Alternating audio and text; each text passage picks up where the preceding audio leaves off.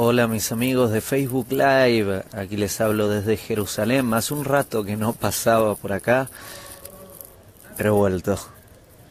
Y esta vez vuelvo con la intención de hacer un pequeño video sobre la palabra tener en hebreo. Hay algo especial en esta palabra. Por ejemplo, si yo quiero decir en hebreo, tengo una casa. ¿Cómo lo digo? Digo Yesh li bait. Si quiero decir tengo una mamá, digo Yesh li ima. Si quiero decir tengo un padre, digo Yesh li aba. Si quiero decir tengo dinero, digo Yesh li kesef. Y si quiero decir tengo pan, digo Yesh li lechem. Ahora bien, ¿Cuál es el secreto detrás de esto que les acabo de decir? La palabra tengo, la palabra tengo, esto me pertenece, esto es mío, tengo, no existe en hebreo. Los acabo de engañar. No existe la palabra tengo en esta lengua mística. Nunca estuvo.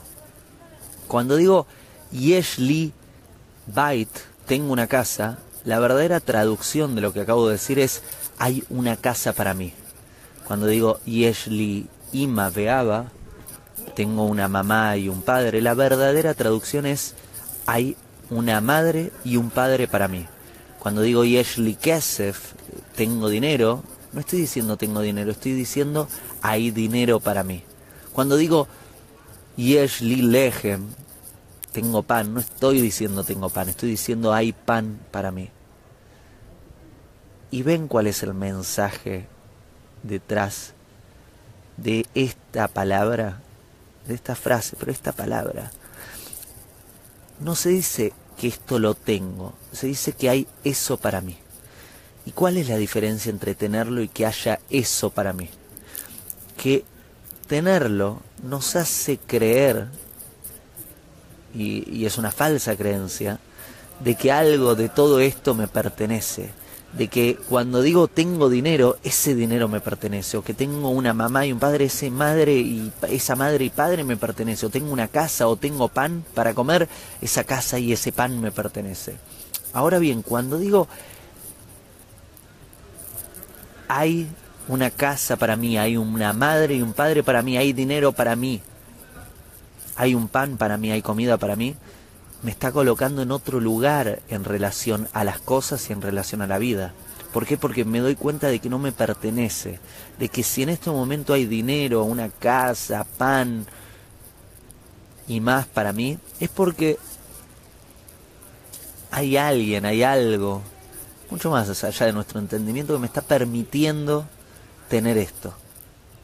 No es mío, si, si ahora tengo dinero, no es que tenga dinero, es que hay dinero para mí, es que podemos llamarlo Dios o si quieren lo llamamos una fuerza universal.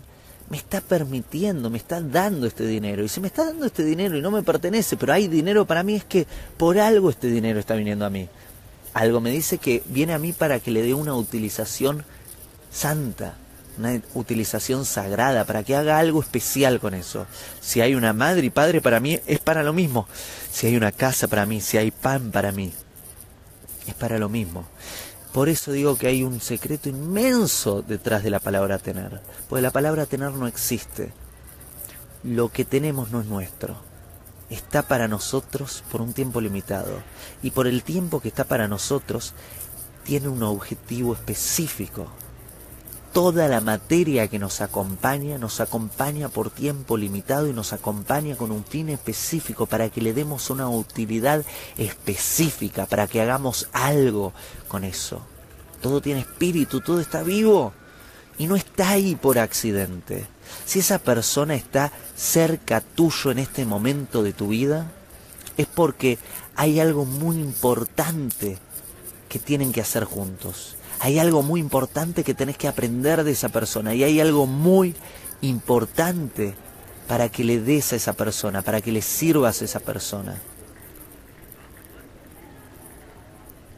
Si en este momento hay materia alrededor de tu vida, sea dinero, sea conocimiento, sea una casa, sea ropa, o sea el objeto que sea, por algo está en tu vida, no es accidente y está para que le des una utilidad, para que le des vida, para que le sirvas, para que aprendas de ello, para que lo utilices con fines sagrados. Todo lo que te acompaña, cosas, personas, todo lo que te acompaña está ahí por algo. No es un accidente, tiene un sentido. Y si Yesh Lee está para vos, Yesh Lee eh, sería está para mí. Si esto está para mí, es por algo. Está para algo ahí.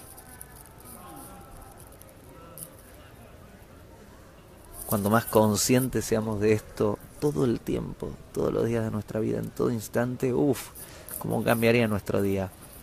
No es un accidente, uy, me pasa esto, no es un accidente, está ahí para algo, está para mí, para algo. ¿Cuál es el mensaje? Trabajar en ello. Está ahí para algo, sí, está ahí para mí. Y tiene un mensaje inmenso. Si no veo el mensaje que yo debo trabajar conmigo, pero no se ha equivocado, no es un accidente. Les envío un gran abrazo desde Jerusalén. Espero que estén muy bien y, y nos vemos pronto. Hago esta rápida pausa comercial para agradecerte por oír mi podcast y pedirte que si te gusta lo recomiendes. Si te gustaría adquirir alguno de mis libros, podés encontrarlos en su formato físico y digital en Amazon y en su formato audio en Audible. Gracias y que continúes disfrutando del contenido que tengo para vos.